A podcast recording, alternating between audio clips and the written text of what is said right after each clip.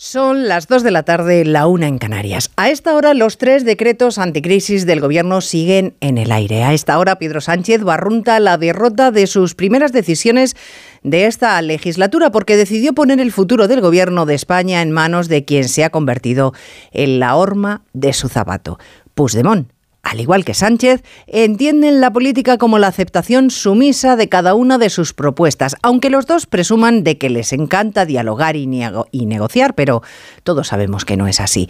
Uno impone las políticas que considera imprescindibles para mantenerse en Moncloa. Lo llama hacer de la necesidad virtud. Los Puigdemones son más zafios o más claros, como prefieran. Miriam Nogueras ha declarado abiertamente en el Senado que ella no está negociando hoy la mejora económica de todos los españoles, sino lo que conviene a una futura Cataluña libre. De España ya si eso, hablamos otro día. Onda Cero. Noticias Mediodía. Elena Gijón. Buenas tardes. El primero en defender en la tribuna uno de los decretos eh, económicos del Gobierno ha sido el ministro para todo, Félix Bolaños. Lo ha intentado con vehemencia. Ruego a sus señorías que comprendan la importancia que tiene el voto, que van a emitir hoy para millones de ciudadanos, de familias y de empresas, que esperan que sus representantes les hagan la vida más fácil y no más difícil. Ustedes, señorías, están aquí para hacer el bien a quienes les votaron y no para perjudicarles con politiquerías que nadie entiende. Pero por Cataluña ha decidido hacer oídos sordos, una única intervención y al final ha subido Miriam Nogueras a la tribuna para tratar con condescendencia al gobierno para recordarles que están en la Cámara por Cataluña, los Puigdemones, y que el PSOE tiene que asumir que necesita sí o sí al partido Junts per Cataluña. Estamos a tiempo, ha dicho Nogueras. Cambien el decreto, dennos lo que pedimos. Nosotros estamos aquí por Cataluña, no por la estabilidad del Ejecutivo. En Junts no podemos acompañarlos en este error suyo, pero están a tiempo de rectificarlo. Si lo que quieren es resolver las necesidades de los ciudadanos, hagan el Real Decreto de medidas sociales sin trampas y tendrán los votos de Junts. Ahora nos queda saber qué se le va a dar a Junts para convalidar los decretos. El presidente castellano Manchego García Paje espera que nada, y mucho menos sancionar, como piden los de Puigdemont, a las empresas que se fueron de Cataluña.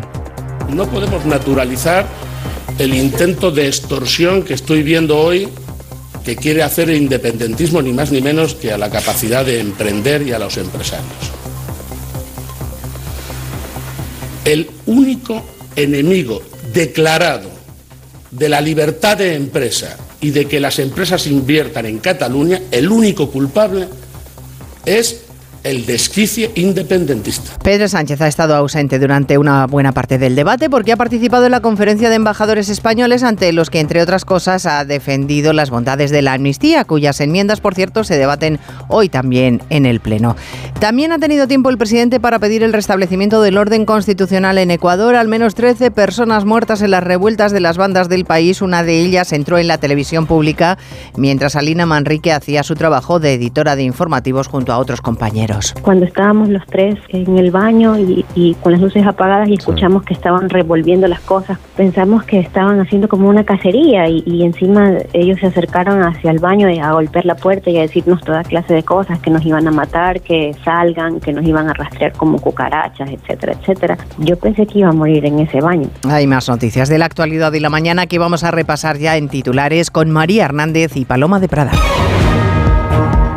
La mascarilla en centros de salud y hospitales será obligatoria desde hoy y pasará a ser recomendación cuando la incidencia de infecciones respiratorias agudas baje durante dos semanas. La medida decretada por Sanidad entrará en vigor a lo largo del día de hoy. Ha muerto César Alierta, expresidente de Telefónica, durante casi 20 años en los que convirtió a la operadora en una de las más grandes del planeta. Llegó al mundo empresarial de la mano de Aznar y Tabacalera se privatizó bajo su mandato. Ha fallecido en Zaragoza a los 78 años. Grifols anuncia acciones legales contra la firma de análisis Gotham City por el el daño reputacional y financiero tras acusar a la compañía de maquillar su deuda. El fondo bajista ha ganado 17 millones de euros con el desplome en bolsa de la farmacéutica que hoy recupera posiciones. Bruselas ofrece su ayuda a España y alerta de que la marea plástica que está llegando al litoral cantábrico amenaza el medio ambiente marino y las actividades económicas como la pesca. El gobierno pide a la Junta que concrete sus peticiones y colabora ya con Asturias en la limpieza de las playas. Comisiones Obreras no descarta movilizaciones en la calle si el gobierno no reconduce el diálogo social. El sindicato denuncia la política política del trágala de Sánchez y la COE confirma que los empresarios no estarán en el acuerdo sobre la subida del salario mínimo que consideran un chantaje. La campaña de rebajas generará 10.000 contratos menos que el año pasado, una caída del 8,5%. La logística y el comercio agrupan la mayor parte de la oferta y los perfiles más demandados son dependientes, transportistas o mozos de almacén. En cuanto al tiempo, se recrudece el invierno en el norte y este del país, donde se espera aguanieve y nevadas hasta 10 centímetros de espesor en cotas de apenas 500 metros. Además, continuará helando en el interior peninsular. Cristina Rovirosa. Hacía 25 años que no se registraban temperaturas tan bajas en amplias zonas de Europa y ahora nos llega a nosotros el aliento de esa ola de frío polar. Lo peor en la cordillera Cantábrica, País Vasco, Navarra, Aragón, Castilla y León, Cataluña y Baleares, donde puede nevar casi en cualquier rincón. En el centro se espera aguanieve y lluvias. Las máximas oscilan entre los 19 grados de Málaga y los 4 de Vitoria y las mínimas serán gélidas con valores negativos en Castilla y León, Aragón y La Rioja. Por ejemplo, en Teruel tendrán la temperatura ideal para curar jamones 4 bajo cero.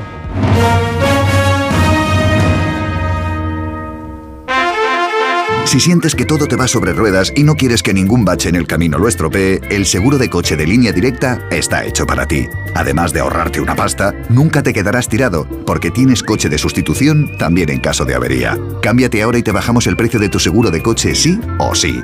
Ven directo a lineadirecta.com o llama al 917-700-700. El valor de ser directo. Consulta condiciones. ¿Sí, papá? Hija, Yastel nos ha mejorado la tarifa. ¿Otra vez? ¿La fibra? Sí, y los gigas. Pero papá, que a mis amigos no se la han mejorado. Lo siento, hija, es que somos de Yastel. ¿Pero qué quieres? ¿Que mole más todavía? ¿Más? Seamos sinceros, a todos nos gusta mejorar. Por eso en Yastel volvemos a mejorar las tarifas por el mismo precio. Llama al 1510. Hoy ha venido don Carlos a cobrar el alquiler. Me ha dicho que le pagamos lo que le debemos o tendrá que echarnos de la casa. Pues no te preocupes que ya lo voy a arreglar. Megan Montaner. Tu madre necesita dinero y yo un heredero en condiciones para mis tierras. Juanjo Puigcorbé. ¿Quién es esta mujer? ¿No lo ves? Es tu nueva esposa. ¿De qué está hablando? Unax Ugalde. Entre Tierras. Estreno mañana a las 11 menos cuarto de la noche en Antena 3. La serie completa ya disponible solo en A3 Player. No te preocupes por la cuesta de enero, porque este año nos hemos venido muy arriba y tiramos los precios con la cuesta abajo de Mediamar. Let's go. Este enero lánzate a por las mejores ofertas en la mejor tecnología en tu tienda y en mediamar.es. Y en la app de Mediamar. Primera sesión parlamentaria del año, sesión peculiar porque nunca hay plenos en enero, porque esta ha sido en el Senado, porque el Congreso está de obras y porque el Gobierno se está fajando para que uno de sus socios no le tumbe las primeras leyes de la legislatura. Tres decretos económicos.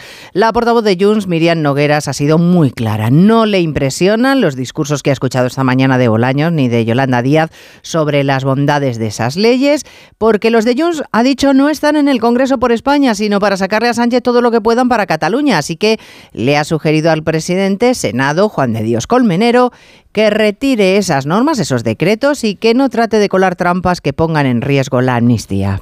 Así se lo ha dicho directamente Miriam Nogueras al gobierno. Un gobierno a la desesperada y sin tener a esta hora todavía el apoyo de sus socios. Lo primero que traen al Congreso con la posibilidad de un sonoro fracaso. Félix Bolaños pedía, rogaba el voto de sus socios. Tenemos hoy la responsabilidad de convalidar estos decretos leyes. Y cuando llegue el momento de votar, les pido que piensen en ellas, que piden en las personas, que piensen en las personas que estamos representando y no en intereses partidistas que hoy nada tienen que ver con los intereses de la ciudadanía, de las familias y de las empresas. Pero cuando la portavoz de Puigdemont subía a la tribuna de oradores, envolvía la cruda realidad de esta legislatura que depende del prófugo de la justicia. Miriam Nogueras ha dicho que hay tiempo, pero que el gobierno tiene que rehacer el Real Decreto. Hagan un Real Decreto de medidas sociales sin trampas y tendrán los votos de Junts. Hagan un Real Decreto de medidas sociales sin trampas y pactando con Junts y tendrán los votos de Junts. Y tendrán los votos de Junts. Miriam Nogueras ha recordado a Sánchez que ellos no pactaron en ningún momento la estabilidad de la legislatura, sino las relaciones con Cataluña exclusivamente y que sus votos no son para Sánchez, ha dicho, ni para el Reino de España.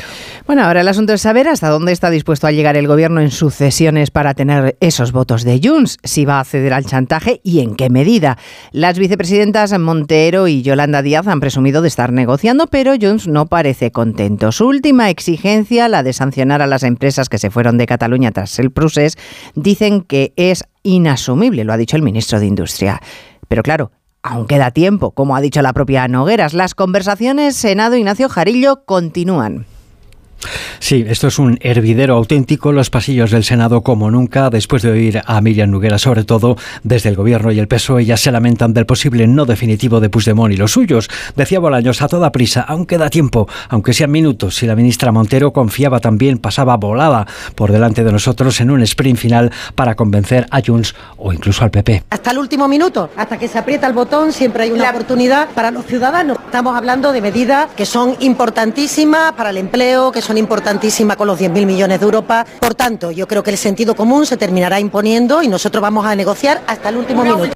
Desde el PP siguen lamentando la manera en la que el gobierno ha llevado todo esto y encima trata de señalar a los, a los populares. Decía el propio Núñez Feijóo, esto es kafkiano y él ya avisaba, aquí manda Puigdemont. Por último, Yone Belarra, que desde Podemos insiste en que votará lo dicho, no al decreto que más afecta a las medidas de desempleo propuesta por Yolanda Díaz, también en los pasillos. Hasta el último minuto, hasta que se apriete. Creo que tienen que negociar y entender que en el gobierno puede ser que solo mande Sánchez, pero en el Parlamento, por suerte, no. Incluso socios como Bildu veían la votación muy perdida por la manera en la que Sánchez, decían, ha llevado todo esto hasta el día de hoy. Bueno, va a ser este un debate parlamentario largo porque después de la votación de los decretos económicos viene la discusión sobre las enmiendas a la amnistía. Una ley que Pedro Sánchez ha defendido ante el cuerpo diplomático esta mañana porque el presidente del gobierno se ha ausentado de la Cámara para asistir a ese acto institucional en el que además se ha urgido a nuestros embajadores no solo a que defiendan en el extranjero la medida de gracia, sino a que sigan presionando para que las lenguas del Estado, todas las lenguas del Estado, Asunción Salvador, sean oficiales en la Unión Europea. En esto último ha insistido especialmente el ministro de Exteriores, José Manuel Álvarez, con el argumento de que la riqueza lingüística de España merece ser reconocida en Europa porque es, ha dicho, nuestro interés nacional. Y Sánchez, por su parte, ha defendido la ley de amnistía que generó malestar entre algunos diplomáticos que la han tenido que explicar en el exterior. Lo ha hecho en una referencia velada, contraponiendo la situación actual con la que se vivía en Cataluña en tiempos del 1 de octubre. Si entonces la situación pudo arrastraros, y yo fui testigo de ello, a tener que explicar, lógicamente, por qué se quebraba la convivencia en nuestro país, hoy podemos exhibir cómo la convivencia se abre paso en medio de las diferencias y de los intensos debates normales, por otra parte, en una democracia madura como es la española, pero conviviendo, y esta es la gran diferencia, todos y todas dentro de la Constitución española. Sánchez ha aprovechado además ese acto ante más de un centenar de embajadores españoles para criticar al Partido Popular y a Vox. También sin nombrarlos directamente ha remetido contra sus respectivas propuestas para que se actúe contra los partidos que promuevan la independencia o referéndums ilegales. Bueno, así es muy difícil gobernar. Esta frase es de Yolanda Díaz. Se quejaba esta mañana la vicepresidenta amargamente de las muchas condiciones de última hora que le están poniendo los independentistas. Pero claro, es que son los independentistas los que tienen la sartén por el mango e imponen sus condiciones, que por otro lado es lo mismo que hace ella con los agentes sociales cuando se siente en posición de fuerza. Verán, el gobierno tiene entre sus competencias subir el salario mínimo, no necesita a los agentes sociales, pero prefiere sentarles a una mesa para luego decir que todo se negocia bien. El asunto es que más que dialogar, plantean una suerte de lentejas, tanto en el diálogo social como en el resto de asuntos sobre los que tienen que gobernar. Y de esa actitud se quejan Caridad García, tanto la patronal como comisiones obreras. Sí, en público y en privado desde hace semanas, empresarios y sindicatos se quejan del desprecio al diálogo social de este gobierno. El subsidio por desempleo, los convenios autonómicos se han reformado sin preguntar. Ahora toca subir el salario mínimo y las patronales han confirmado ya que no van a entrar a este juego. Lorenzo Amor es el vicepresidente de COE. Estaremos en la próxima reunión que se convoque, pero la respuesta ya la tienen. En el espíritu del diálogo social no tiene cabida ni la amenaza ni el chantaje. Suben el tono también los sindicatos, muy crítico hoy con el presidente del Gobierno, el líder de comisiones obreras. Cree Unai Sordo que Sánchez debe hacer ya un ejercicio de realismo. La situación política es la que es. Y aquí no caben políticas de trágala. Y el gobierno sería muy bueno que retomara con todo su vigor el marco de diálogo y concertación social que en este momento está languideciendo. Anuncia Sordo que han pedido verse urgentemente con el presidente para trasladarle su malestar. Noticias Mediodía. Te lo digo o te lo cuento. Te lo digo. Encima de que traigo a mi hijo, le subes el precio del seguro. Te lo cuento. Yo me lo llevo a la mutua. Vente a la mutua con cualquiera de tus seguros. Te bajamos su precio, sea cual sea. Llama al 91 555 5555. 91 555 5555. Te lo digo o te lo cuento. Vente a la mutua. Condiciones en mutua.es. En Lowy somos más cañeros que nunca. Porque te traemos nuestra mejor ofertaza. Fibra y móvil 5G por solo 29,95. Precio definitivo. Si quieres ahorrar corre a lowy.es o llama al 1456. Bienvenidos a la gran batalla de todas las generaciones. Esto está ganado. Espero que me lo pongáis un poquito más fácil que los políticos. ¿Preparados? Greta Thunberg nace antes o después que Malala. Los blacasitos salen al mercado antes o después que los subus. Mientras no me hagan sumar. Si me voy, pueden ganar. ¡Sí! Generación Top. Nuevo programa. Esta noche a las diez y media en La Sexta. La mascarilla será obligatoria en centros de salud y hospitales. Es cuestión de horas una vez que se formalice la comunicación de la Orden de Sanidad a las comunidades autónomas. Sigue habiendo peros por parte de algunos territorios que la ministra Mónica García ha tratado de suavizar condicionando la obligatoriedad. Es decir, que la mascarilla dejará de ser obligatoria para ser solo una recomendación en aquellas comunidades que registren dos semanas de descenso de la incidencia de las infecciones respiratorias agudas. Todas las explicaciones las acaba de dar la ministra. Estamos en el Ministerio Belén Gómez del Pino. Ha rescatado Mónica García una figura de la pandemia COVID, la declaración de actuación coordinada para justificar la imposición de las mascarillas a todas las comunidades autónomas por razón de salud pública. Esa obligación afectará, como decías, a centros de salud y hospitales. Cede aún así la ministra a las presiones de los gobiernos autonómicos y estos podrán rebajar de obligación a recomendación cuando los datos mejoren. Así lo acaba de explicar Mónica García. La obligación podrá pasar a ser recomendación en aquellas comunidades que presenten datos de descenso de la incidencia acumulada en las dos últimas semanas de infecciones respiratorias agudas, siempre así que lo estimen oportuno. La mascarilla seguirá siendo solamente una recomendación en residencias, en medios de transporte público y en otros centros y establecimientos sanitarios como farmacias. El comisario de Pesca de la Unión Europea ofrece ayuda a España para hacer frente a la crisis medioambiental que puede provocar el vertido de microplásticos en las costas españolas. Advierte de que supone una amenaza para el mar y para la pesca.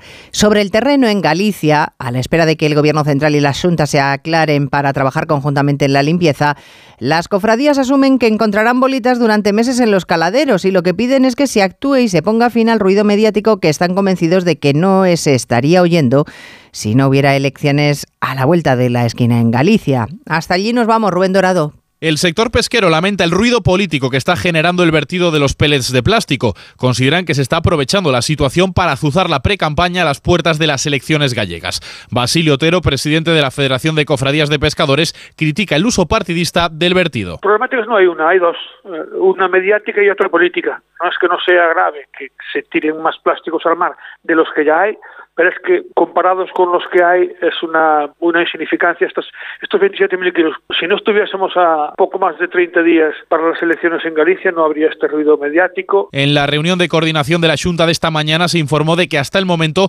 menos de un 10% del cargamento total ha llegado a las costas gallegas. Un operativo de 200 personas trabaja en 29 playas de 22 ayuntamientos y un centenar más se unirán a partir del sábado cuando se espera la llegada de más sacos. Grifols emprenderá acciones legales contra el fondo Gotham City tras acusarles de ocultar su deuda y de maquillar las cuentas. Lo harán, dicen, en un comunicado por el daño causado tanto financiero como reputacional.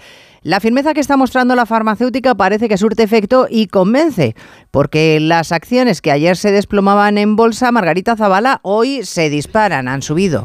Sí, de hecho, Grifols a esta hora ha recuperado casi una tercera parte de lo que perdió ayer tras el comunicado de la compañía en el que ha hecho un llamamiento a la calma. Los inversores se mantienen a la espera para tomar decisiones más contundentes, pero hasta ahora no parece que vayan a optar por dejar caer a la compañía, cuyas acciones suben casi un 9%. Ignacio Cantos es analista de ATL Capital. Yo creo que todo está mucho más calmado tras el comunicado de la empresa. Ya digo que bueno, hemos empezado subiendo un poco, luego se han ido a bajar un poco y, ahora están otra vez subiendo. Eh, pero, pero hombre, yo creo que el, el mercado espera nuevos datos para tomar una dirección u otra, ¿no? De todos modos, Gotham City ha conseguido ya parte de su objetivo, que era recomprar a precio muy bajo acciones de Grifols, porque en eso consiste su negocio, en jugar a la baja. Jugar a la baja. En esta operación, eh, Gotham City se ha embolsado 17 millones de euros con el desplome de la farmacéutica, un asunto que ya se está investigando. Bueno, la campaña de rebajas no va a ser tan fructífera como cabría esperar, unos 11.000 contratos menos que el año pasado, según los cálculos de Randstad, que está analizando los dos actores principales, los comercios y la logística que están moderando las contrataciones. Y en este clima de incertidumbre, un valor seguro a la hora de encontrar trabajo es prepararse les digo, por ejemplo, para ser ingeniero de automatización, enfermero o desarrollador, porque esas son las profesiones, Jessica de Jesús, más buscadas en este 2024. El sector médico gozará de alta demanda este año, expone ADECO, así como los ingenieros de seguridad informática, que serán demandados en sectores de digitalización más temprana, como el sector bancario, el turístico o el retail, o el control el financiero, un puesto que cobrará importancia por la actual situación económica. Jorge Santamaría es director territorial del EHH Recruitment Solutions de ADECO. La situación económica de, desaceleración y de tipos de interés altos lo que hacen es que las empresas tengan que tener una analítica de datos y, un control financiero preventivo para poder controlar sus costes. Es la previsión para todo este año, pero de momento este enero por las rebajas ganan peso los perfiles del comercio, logística y transporte. Randstad estima que los descuentos de enero generarán más de 113.000 nuevos contratos. Y la Embajada de España en Ecuador pide a los ciudadanos españoles residentes en ese país que extremen las precauciones y limiten sus movimientos tras los incidentes violentos en las últimas horas. Un conflicto armado interno que ha llevado al presidente a declarar el estado de excepción. Los disturbios han dejado al menos 10 muertos, una situación a esta hora algo más tranquila. Corresponsal Pablo Sánchez Olmos. El toque de queda nocturno y el despliegue del ejército, que ahora dispone de la declaración del conflicto armado interno para actuar con plena libertad y contundencia, están permitiendo que Ecuador recupere poco a poco la normalidad tras haber vivido una de las jornadas más violentas de su historia reciente. Según la policía, en las últimas horas se ha detenido a más de 70 criminales, incluyendo a los 13 asaltantes de los estudios de televisión, se ha recapturado a 17 presos que se habían fugado de prisión, se ha logrado liberar a tres custodios secuestrados por los reos y se ha elevado a la decena el número de víctimas mortales entre los que hay dos agentes de policía. Las autoridades han suspendido las clases escolares en todo el país hasta el viernes y han pedido a la población permanecer en sus casas hasta nuevo aviso mientras libran esta batalla sin cuartel contra los 22 grupos criminales que se creyeron capaces de someter con violencia al Estado ecuatoriano. Noticias Mediodía. Si para ti una burra no es un animal de carga, entonces te interesa el seguro de moto de línea directa, con el que además de ahorrarte una pasta, tendrás cobertura de equipación técnica para casco, guantes y cazadora. Cámbiate y te bajamos el precio de tu seguro de moto sí o sí. Ven directo a lineadirecta.com o llama al 917-700-700. El valor de ser directo. Consulta condiciones. Más que 60 consigue un sexy 60% de descuento en tus nuevas gafas. Infórmate en soloptical.com. Soloptical, solo grandes ópticas. Almería, eres mi sol. Sol que ilumina enigmáticos paisajes y naturaleza salvaje. Luz de aguas cristalinas y cielo estrellado. Eres viento, sal, emoción y paz. Almería, eres mi sol. El sol que necesito. Diputación de Almería y Costa de Almería. La Supercopa de España alza hoy el telón en Arabia con su primera semifinal. Real Madrid Atlético. Oscar Conde, buenas tardes. Buenas tardes, Elena. Radio Estado de Onda Cero desde las 8 menos 20 de la tarde para vivir esa primera semifinal del torneo. Es el Atlético el único equipo que ha sido capaz de ganar esta temporada al Real Madrid. Lo hizo en el duelo liguero del Metropolitano. Buscará los de Ancelotti revancha para meterse en la final del domingo. Última hora, enviado especial Alberto Pereiro. Buenas tardes. Hola, Oscar, querido, ¿qué tal? Muy buenas. Bueno, pues el Madrid que tiene alguna que otra duda, sobre todo lo primero la portería. Veremos a ver si Lunin o Kepa, toda la pinta de que juega el ucraniano, con Carvajal, Rudiger, Nacho y veremos a ver quién es el lateral izquierdo.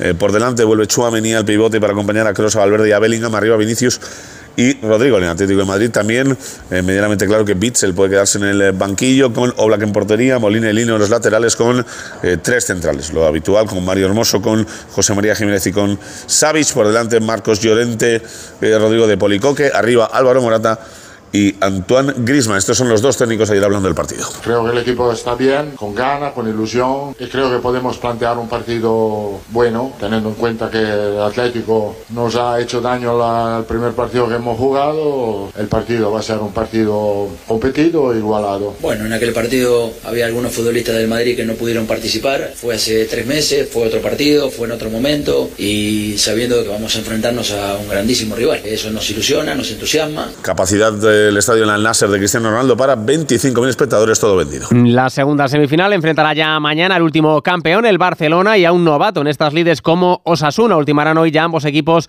Detalles en territorio saudí. Alfredo Martínez, buenas tardes. Buenas tardes. A partir de las 3 y cuarto en este estadio Príncipe Faisal comienza la actividad de la segunda semifinal con la rueda de prensa de Ronald Araujo y de Xavi Hernández. A las 4 entrenamiento muy pendientes de cómo puedan estar Pedri, Cancelo e Íñigo Martínez, que son los jugadores sin alta médica con los que ha viajado el Barcelona. Por cierto, Joan Laporta viajará mañana por asuntos familiares, no pudo hacerlo en el día de hoy. Y ya a partir de las 5 y cuarto la rueda de prensa de David García, el internacional, y de Yegoba Arrasate. Y a las 6 de la tarde entrenamiento del conjunto rojillo, que no quiere ser comparsa en este partido, para el que, por cierto, todavía queda quedan localidades a la venta para mañana a las 8 de la tarde. Pues precisamente rumbo a Arabia Saudí va a poner el hasta ahora director deportivo del Betis, Ramón Planes, que va a firmar con el Al Ittihad, en el que milita Karim Benzema. En el Rally Dakar, Alatilla ha ganado la quinta etapa en coches, arrebatando la segunda plaza de la general a un Carlos Sainz que ahora es tercero. En motos la victoria ha sido para el chileno Quintanilla con el español Joan Barreda en vigésimo séptima posición. En baloncesto recibe hoy el Barcelona al Olympiacos griego en partido de una Euroliga en la que sigue ganando el Real Madrid. Ganó ayer 92-71 en cancha del Bayern de Múnich, perdió Basconia ante el Mónaco, cayó también el Valencia ante Zalgiris. Además, arranca hoy el europeo masculino de balonmano con el partido Alemania-Suiza. La selección española debuta el viernes ante Croacia y en los europeos de waterpolo, la selección española femenina superó ayer 17-6 a Croacia. Jugará las semifinales mañana frente a Grecia. El combinado masculino ya sabe que su rival en cuartos para este viernes saldrá del duelo Georgia-Rumanía. Noticias Mediodía. Onda Cero. Esta noche, descubre la historia de un artista único. Un musical de melenudos y un Cristo revolucionario. Que lo cambió todo. Te empeñas en hacer algo para lo que este país no está preparado. Antena 3 te ofrece en una emisión única. El mayor espectáculo que se ha hecho jamás en España. Los dos primeros capítulos de Camilo Superstar. Esta noche a las 11 menos cuarto en Antena 3. La serie completa ya disponible solo en A3 Player. Tienes 30 segundos para imaginar para imaginarte el futuro, o como te gustaría que fuese, para imaginarte el mundo, el tuyo, o el que heredarán las generaciones que llegan, un mañana en el que podamos hacer que las cosas sucedan. Imagínate lo que quieras, lo que te emociona, lo que podremos lograr. Si en los últimos 100 años la tecnología nos ha permitido conectar como nunca la vida de las personas, imaginémonos todo lo que seremos capaces de hacer en los próximos 100. Telefónica, imaginémonos. Ponme un mollete y un café. ¿El café corto o largo? En un país con tantas posibilidades, hay un lugar para todos. Descubre nuestra cama Citroën Made in Spain con condiciones especiales hasta fin de mes. Citroën. Noticias Mediodía. Onda Cero. Elena Gijón. Decía que trabajaba con lo desconocido, que nunca sabía la forma que iba a tener una escultura. Hablamos de Eduardo Chillida, todo un revolucionario que fue capaz de crear un lenguaje completamente nuevo con materiales tan comunes en Euskadi como el hierro y el acero. Ahí está su mítico peine de los vientos de San Sebastián o el colosal elogio del horizonte en Gijón. Se cumplen 100 años del nacimiento de uno de los grandes de la escultura mundial y se va a conmemorar con una extensa programación Onda Cero San Sebastián, Antonia Madoz. Desde hoy y durante todo el año, incluso en 2025, la familia del genio Donostiarra ha preparado todo tipo de exposiciones, tanto individuales como conjuntas con otros maestros como Valenciaga alrededor de todo el mundo. Se publicarán también tres libros sobre Chillida e incluso un musical sobre su figura, todo para celebrar la vida y la obra del artista. Luis Chillida es su hijo. Teníamos que celebrar era la vida y el trabajo, porque al final las personas se van. Mi padre se fue, mi madre también se fue más tarde pero el trabajo que hicieron, la obra que hizo, permanece. Hoy Chillida habría cumplido 100 años, por de pronto sus obras sobre la libertad, el espacio o el vacío siguen intactas, esperamos seguir disfrutando de su arte atemporal por lo menos otros 100 años más. Y además la Fundación BBVA ha empezado a anunciar sus premios anuales Fronteras del Conocimiento. El de cambio climático es la primera categoría que se falla y se ha premiado a los cinco investigadores europeos que demostraron por primera vez que el aumento de las emisiones contaminantes de los combustibles fósiles provoca un calentamiento global. Mediante una exploración pionera del hielo en el Polo Sur y en Groenlandia, estos científicos encontraron y demostraron el vínculo fundamental entre las elevadas concentraciones de gases de efecto invernadero y los récords de calor que se están registrando ahora en nuestro planeta. Y así terminamos. En la realización técnica ha estado Nacho Arias y en la producción Cristina Rovirosa. Volvemos a las 3 en punto para actualizar la información. Les dejamos con la programación local y regional. Gracias señores por estar ahí. Muy buenas tardes. En Onda Cero, Noticias Mediodía, con Elena Gijón.